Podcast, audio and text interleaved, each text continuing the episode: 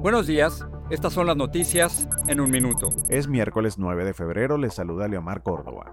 Un bebé de 5 meses se debate entre la vida y la muerte luego de sufrir una fractura de cráneo y daño cerebral por las agresiones de la niñera hispana Berta Evelyn López Vázquez de 21 años. La mujer sacudió al menor y lo arrojó a la pared. La madre del menor pidió justicia.